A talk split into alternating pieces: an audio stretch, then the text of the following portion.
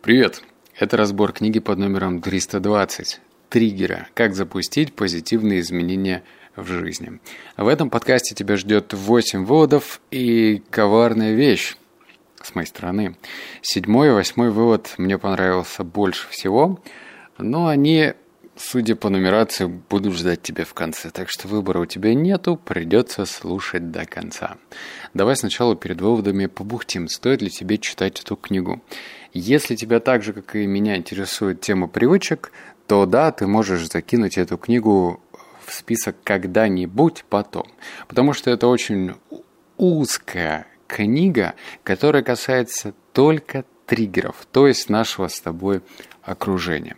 А если тебя интересуют фундаментальные вещи, как работает привычка, как вообще наше сознание реагирует на те или иные вещи, и почему мы, например, не можем курить, когда пообещали себе, что, что я сказал, когда мы не можем бросить курить, а обещали себе раз 10, 20, 150 раз, что мы бросим и не бросаем, то фундаментальные книги помогут тебе с этим разобраться. Да и вообще понятие, как, как мы устроены. А здесь же с тобой я буду обсуждать узкую направленность под названием триггеры. Все, давай переходить уже к выводам. Вывод номер один. Три основные проблемы в переменах. Мы не можем признать необходимость изменений. Одни не ощущают этой потребности, другие ее осознают и находят массу отговорок. Мы проанализируем глубоко укоренившие убеждения, которые являются триггерами сопротивления переменам. Мы недооцениваем влияние инерции. При наличии выбора люди предпочитают ничего не делать. Инерция не дает нам начать процесс перемен. Требуется колоссальные усилия, чтобы перестать действовать внутри зоны комфорта. Это безболезненно, знакомо или довольно приятно. И начать делать нечто сложное, что будет благотворно в долгосрочной перспективе. Мы не знаем, как осуществить трансформацию. Есть разница между мотивацией, пониманием и способностью. Например, у нас может быть стимул похудеть, но нам не хватает пищевой осознанности и умения готовить еду. Это не позволяет разработать эффективную диету и придерживаться ее. Давай сначала начнем э, с первого такого подвывода, который ты, возможно, услышал. Это то, что мы не понимаем, что нам нужны изменения. Конечно, в некоторых ситуациях мы можем понять, что нам изменения нужны, когда мы опачки, подошли к зеркалу и понимаем, что на наших боках нависло уже 20 или 25 лишних килограмм. Тогда, возможно, изменения должны подкраться незаметно. Однако мы меняемся очень-очень-очень постепенно. И вот так вот, если открыть школьные фотографии и посмотреть, какой ты крепыш был и какой котлеткой стал, то здесь, возможно, пелена на глаза упадет и придет ярость. А так очень незаметненько изменения приходят в нашу жизнь. И так не хочется идти в спортзал, потому что и без этого хорошо. Вот. То же самое с сигаретами. Это же такая основная боль в нынешнее время бросить курить. Вот представь, если бы люди умирали через 2-3 затяжки. Тогда, конечно же, бы табачная продукция так не процветала. Однако проблемы с легкими начинаются через много-много лет. Кто-то может курить 20-30 лет, и у них все будет чики-пуки. А кому-то достаточно несколько лет, и проблема уже налицо. Поэтому если ты не понимаешь, что тебе изм... нужны изменения, то тебе нужно запаститься, запастись, что я говорю, да. В твоем окружении должны быть очень такие, возможно, даже э, правдорубы, друзья, которые, смотря на тебя, скажут, слушай, чувак, ты как-то плохо выглядишь в последнее время, почему бы тебе не заняться своим питанием? То есть они, возможно, и обидят тебя, но этим жестом они начнут вибрировать, всколыхивая твою реальность. Потому что ты привык вот жить так, как ты живешь, а они тебя тыкнут и скажут, ну, может, пора, может, пора и, возможно, вот эта пора и наступит в твоей жизни. Так что давай, прислушивайся к мнению окружающим. Вот номер два. Мы возвращаемся к старым убеждениям, которые запускают механизмы отрицания, сопротивления и самообмана. Это нечто более вредоносное, чем просто оправдание, которое можно придумать на месте. И мы выгодно для себя объясняем разочаров... разочаровывающее поведение. Отказ от физических упражнений, потому что это скучно и не хватает времени. Опоздание на работу из-за пробок или неожиданно неожиданного происшествия с детьми. Причинение боли человеку, так как не было выбора. Эти оправдания сродни школьному «собака съела тетрадку с домашним заданием». Они настолько завязли в зубах, что остается только удивляться, что нам еще кто-то верит, даже если сказанная правда. Здесь можно сделать вполне очевидный, но очень сложный вывод. Если ты что-то, ну, по мнению окружающих, где-то сделал не так, ну, в общем, косячишь, да, опаздываешь на встречу, нам по определению проще придумать какое-то оправдание. Вот пробки, вот там что-то с машиной или что-то еще. Но э, когда ты оправдываешься, ты на самом деле оправдываешься не только перед человеком, но и перед самим собой. То есть давая таким образом в долги своей совести. А ведь так делать не нужно. И если ты просто будешь ну, принимать свою проблему, то решение, возможно, скоро начнет маячить у тебя на горизонте. То есть да, накосячил, да, ступил, да, где-то э, совершил ошибку. Не нужно придумывать оправдания. И тогда проблема будет все больше и больше обнажаться, и ты уже не сможешь закрывать на нее глаза. А ведь это нам и нужно, чтобы мы как бы сами пришли к этой проблеме и поняли, что нам необходимо меняться. Так что если ты привык находить какие-то виртуозные оправдания, почему ты опаздываешь или что-то ты не можешь делать в своей жизни, то, наверное, нужно это прекращать. Вывод номер три. У меня есть сила воли, и я не могу, и я подамся соблазну. И я не подамся соблазну, что ж такое? Мы обожествляем силу воли и самоконтроль и высмеиваем их отсутствие. Нуждающиеся в помощи структуре в наших глазах слабые, а достигшие определенных результатов с помощью потрясающей самодисциплины сильные и героические. Это очень глупо, потому что лишь немногие могут точно определить или предсказать свои возможности. Мы не только превозносим силу воли, но еще и постоянно недооцениваем масштаб влияния триггеров окружающей среды. Именно они ведут нас к катастрофе. Окружающая среда – это мощная машина сокращения силы воли. Эм, этот вывод будет в копилочку тем людям, которые считают, что у них там по генетике или по, не знаю, воспитанию что-то какие-то есть проблемки.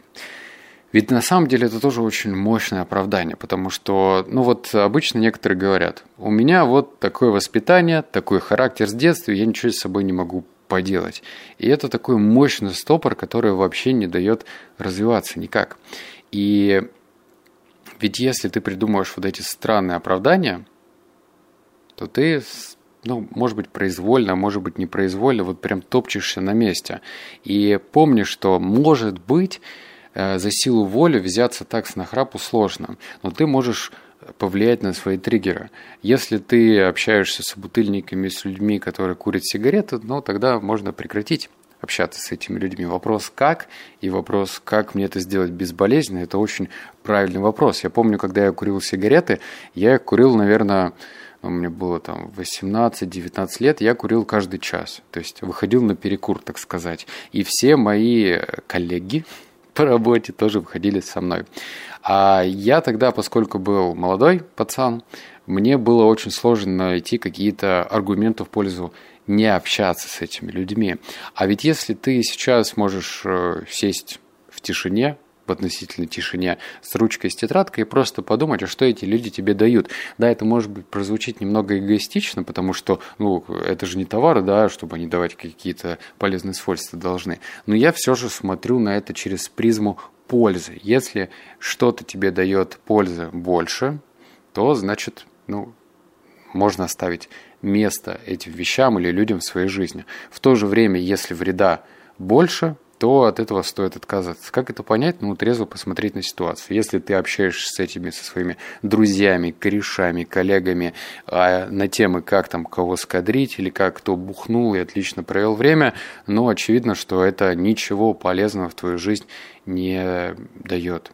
А еще, чем старше ты становишься, тем больше ты ценишь свое время. Это, кстати, очень такой хороший бонус, хоть старость не за горами, но при этом ты уже оцениваешь трезвое время и понимаешь, что делать лучше, а от чего стоит точно отказаться. Вот номер четыре. Как и половина людей на планете, я знаю, что был бы счастливее, похудев килограммов на 5. Это сознание живет со мной лет 30, но за все время я не сделал ничего для достижения цели. Почему же я не стал таким, каким хочу быть? Матрица дает ответ. Я не сталкиваюсь с поддерживающимися триггерами, которые приблизили бы меня к цели. Я лишь жалую жене, что мой вес растет. Она дарит мне позитивное подкрепление. Ты отлично выглядишь. Слова поддерживающие, но они не продвигают меня в нужном направлении. Лидия не лжет, чтобы сделать мне приятно. Она не уверяет, что у меня вполне нормальный вес. И я думаю, она права. Почему же столько внимания уделяю этим килограммам, которые никто не замечает? В результате я ничего не делаю и сохраняю статус-кво. В моем арсенале отсутствуют обескураживающие триггеры, которые приблизили бы меня к цели. Никто меня не стыдит и не грозит наказанием, если я не похудею. У меня нет системы правил или штрафов, которые приблизили бы меня к цели. Я просто не живу на правой стороне матрицы, а она единственное место, подходящее для достижения поведенческих перемен. В общем, я, конечно же, не стал вплетать весь концепт про матрицу, объяснять, что это такое, левые квадратики, правые квадратики. Но давай сейчас мы с тобой условимся на простом понятном языке. Вот у нас есть все наше с тобой окружение, люди в том числе, предметы, э, среда, в которой мы обитаем – и вот это вот все влияет на наше с тобой поведение. Мы даже можем не догадываться, почему мы действуем так, а не иначе. Почему в условиях стресса мы хватаемся за сигаретку. Почему, когда на горизонте маячит пятница, мы думаем, в какой новый бар пойти и с кем.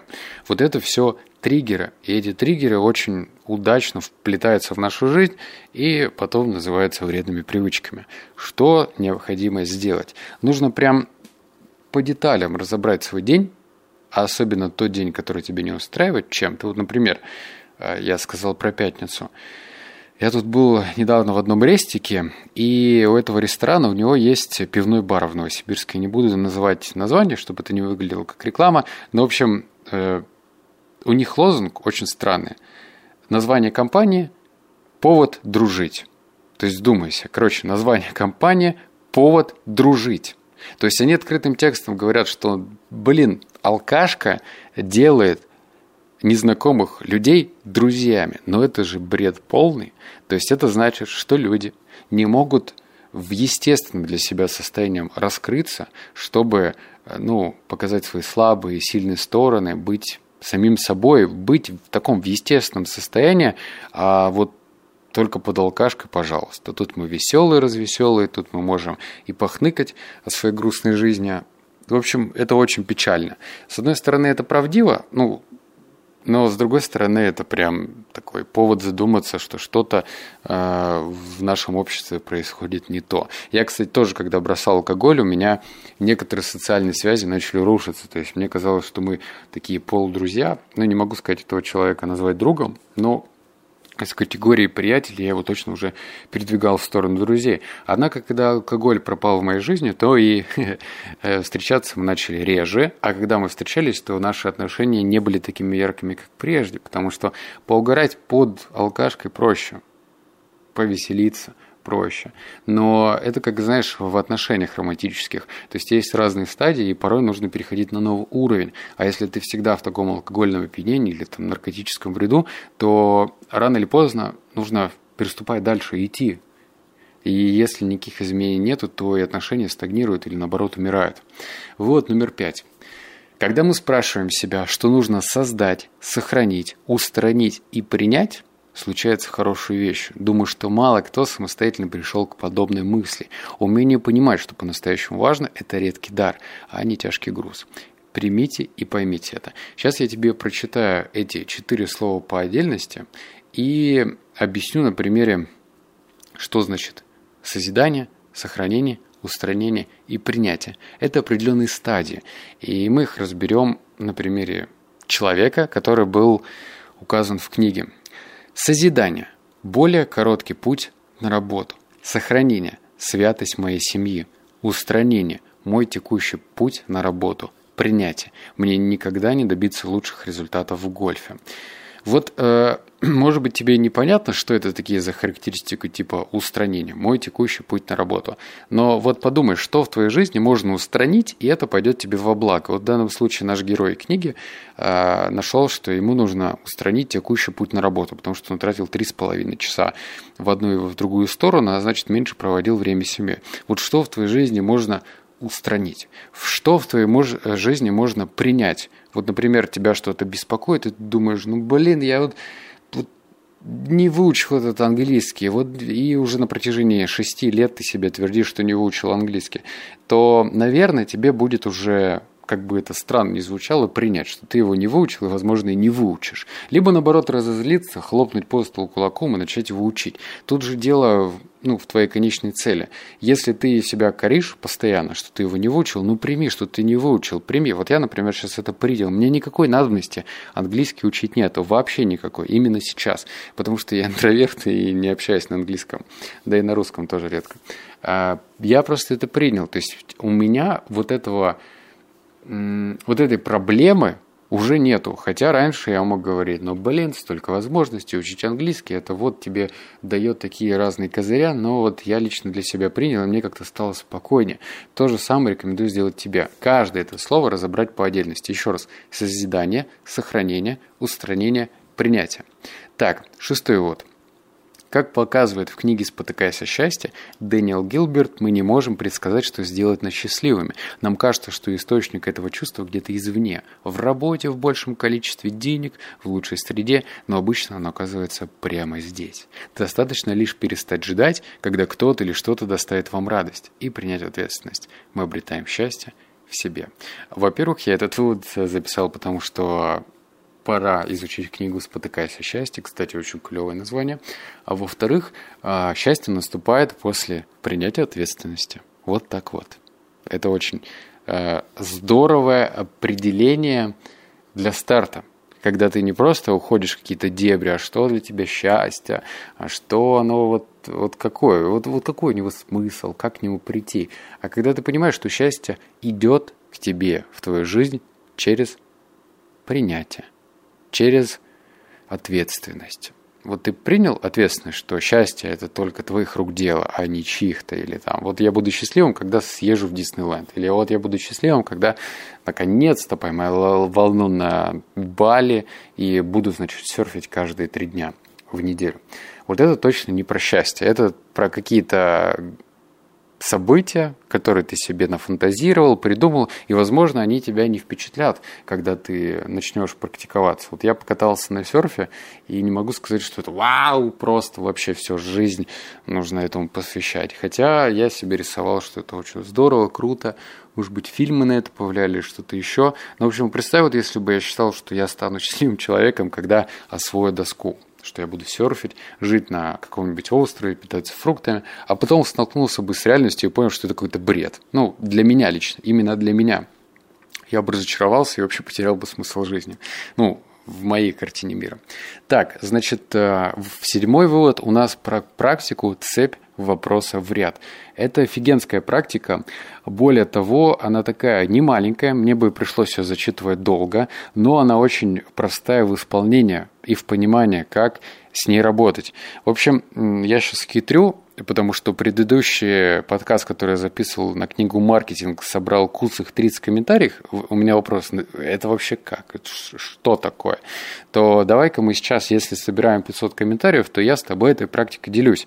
Ты после нее не сможешь бесконечно долго прокрастинировать и откладывать по-настоящему важные вещи. Ты просто будешь видеть, что это уже ну, нерационально, это уже супер глупо и уже переходит всякую черту. В общем, эта практика тебе поможет, но чтобы получить, давай-ка 5 секунд у тебя есть там в этом в запасе, комментарий напиши, что тебе нужна эта практика. И я, как наберем эти 500 комментариев, поделюсь. Здесь же в комментариях. Вот номер 8. Когда отсутствие навыка значительно снижает мотивацию, разумная достаточность – прекрасный выход из положения. Не идеально, конечно, но лучше, чем обманывать себя или заставлять других ожидать от вас потрясающих результатов, хотя вы можете выдать лишь что-то слабое и невнятно. Слабая мотивация приводит к слабым результатам. Удивительно, но подобный вывод для многих становится сюрпризом. Мы недооцениваем влияние качества целей на мотивацию, не исполняем новогодних решений, потому что наши цели почти всегда слабы, и мы стремимся к ним со слабой мотивацией. Вместо того, чтобы поставить важную цель, например, уйти с ненавистной работы, мы формируем расплывчатые, неопределенные, как, например, записаться на курсы или больше путешествовать. Слабая цель ослабляет наши усилия.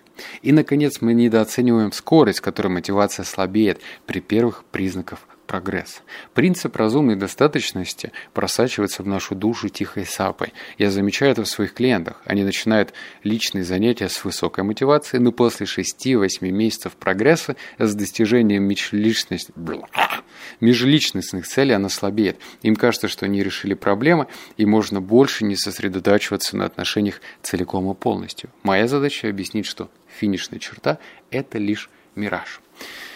В ютубчике полно видео на тему, что мотивация не работает, не существует, вообще бред, что нужно, значит, э, работать со своими внутренними установками, тогда мотивация тебе не пригодится. Но здесь про другое. Я считаю, что нет такого однозначного вывода, что что-то не работает. Это что-то не работает лично у тебя, потому что ты не умеешь этим пользоваться. Это вот как дать тебе, не знаю, лук и стрелы, а ты не знаешь, как оттягивать тетиву, как ставить эту стрелу правильно, может, она у тебя пролетит метр и упадет. То есть, если у тебя что-то в жизни не работает, то просто помни, что ты, возможно, не умеешь этим пользоваться. Так что, что говорить э, о мотивации не работает или сила воли не работает, знаешь, что это значит отличный повод разобраться. А как же это работает? Теперь ковырнем чуть глубже. Вот смотри. А, расскажу тебе про мою личную историю, связанную со спортом. У меня со спортом очень натянутые отношения. Одно время я ходил туда эпизодически, то есть я мог год походить, уже у меня появлялись какие-то интересные, как мне кажется, результаты. Типа я делал 100 килограммов жим лежа на один раз, правда, на один раз. Такие качки сейчас хлопнули себя своей увесистой рукой по лбу и такие, что ты мне рассказываешь, что килограммов. Но для меня это было, ну, типа, круто. Там рельеф уже интересный и так далее. И потом я бросал Потом опять начинал, потом опять бросал. И вот сейчас, опять же, я вот на это смотрю и понимаю, что передо мной пропасть, пропасть как минимум год или полтора, чтобы прийти э, к нынешним, к предыдущим результатам. Но, а что если разграничить вот эту цель на множество контрольных точек и сказать себе, например, что сейчас моя цель – и я буду мотивирован на 100% сделать жим лежа 60. Ну вот, пока что 60. Тоже смешной вес, девичий, знаю, все слышал, пацаны, все нормально. Но э, вот эти вот маленькие цели, если ты будешь к ним стремиться к максимальной мотивации, и ты понимаешь, что, что это короткая цель, ты добьешься, этой цели достаточно быстро, то мало того, что ты свой характер прокачаешь, и у тебя самооценка подрастет, а эти вещи будут хорошими спутниками для продолжения твоего пути. Потому что вот если ты сейчас, я знаю, некоторые люди там карту желаний делают, значит, вешают там стальной пресс, просто кубики пресса, там это резко для овощей будет. Вот, вот такой пресс они хотят. Если бицепс, то там банка здоровенная. Вот это, наверное, неправильно, потому что добиться такого тела крайне тяжело. То есть нужно там 3, 4, 5 лет, может, заниматься и, и не то что питание, там нужно определенные вещества употреблять. И вот это вот все, оно будет э, точно не мотивация, оно будет э, лишним поводом, что ого-го, как тебе долго идти вот по этому пути, и ты можешь отказаться по нему идти. Поэтому, ставь малюсенькие такие цели, может быть, э, в цифрах, что, опять же, упростит тебе подход, потому что цифры не соврут. Если тут как бы можно сделать 100 килограмм, можно не сделать, и это вот главный показатель. А вот, э, значит, быть с красивой фигурой для девушек или быть с подтянутым телом для пацанов – это понятие растяжимое. Так что циферки, циферки, циферки, и пусть они будут э, такие подъемные, и помни, мотивация, сила воли, все вот это вот все, все вот это вот все, о чем ты смотришь ролики в интернете, это, конечно, повод задуматься, как эту как эти отдельные части проскачивать, как сделать так, чтобы сила воли работала на тебя, стала твоим союзником, а не мешало тебе на твоем пути. Так что разбирайся, разбирайся, и все у тебя получится. Ну что, напоминаю тебе про 500 комментариев, если тебе интересна эта практика про цепь вопросов. А так мы с тобой услышимся в следующем подкасте. Обнял, поцеловал, заплакал. Пока.